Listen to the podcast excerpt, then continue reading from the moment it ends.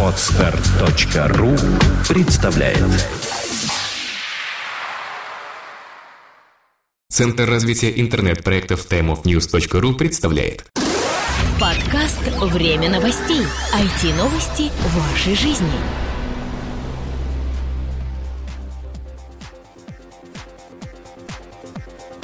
Здравствуйте, вы слушаете 119 выпуск нашего новостного подкаста. Мы рассказываем о всем том, что случилось в глобальной сети интернет за прошедшую неделю. У микрофона постоянные ведущие этой передачи Сергей Болесов и Влад Филатов. Неделя ознаменовалась достаточно большим количеством интересных новостей, а последние дни а, особенно интересными в российских IT-компаниях. И начнем мы, пожалуй, с новости, которая связана с а, компанией Яндекс, которая планирует запустить конкурента iCloud.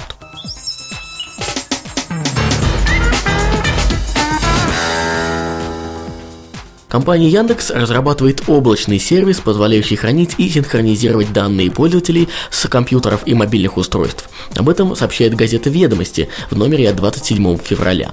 Сервис с рабочим названием Яндекс Диск позволит хранить до 10 гигабайт данных абсолютно любых форматов.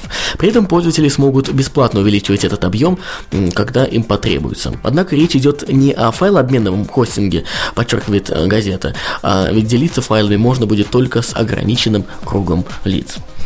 Ну, то есть это аналог Dropbox, да, я уж не знаю, Лента.ру назвала это iCloud. Да, я бы сказал Dropbox. iCloud, он немножко другого его формата, он привязывается прямо к приложениям, интегрируется с операционными системами и приложениями, работающими в ней. А здесь получается на до наоборот. Обычный Dropbox. Мы берем и кидаем туда любые типы файлов. Наверняка же будет та же самая папочка или какой-то клиент для соответствующего залива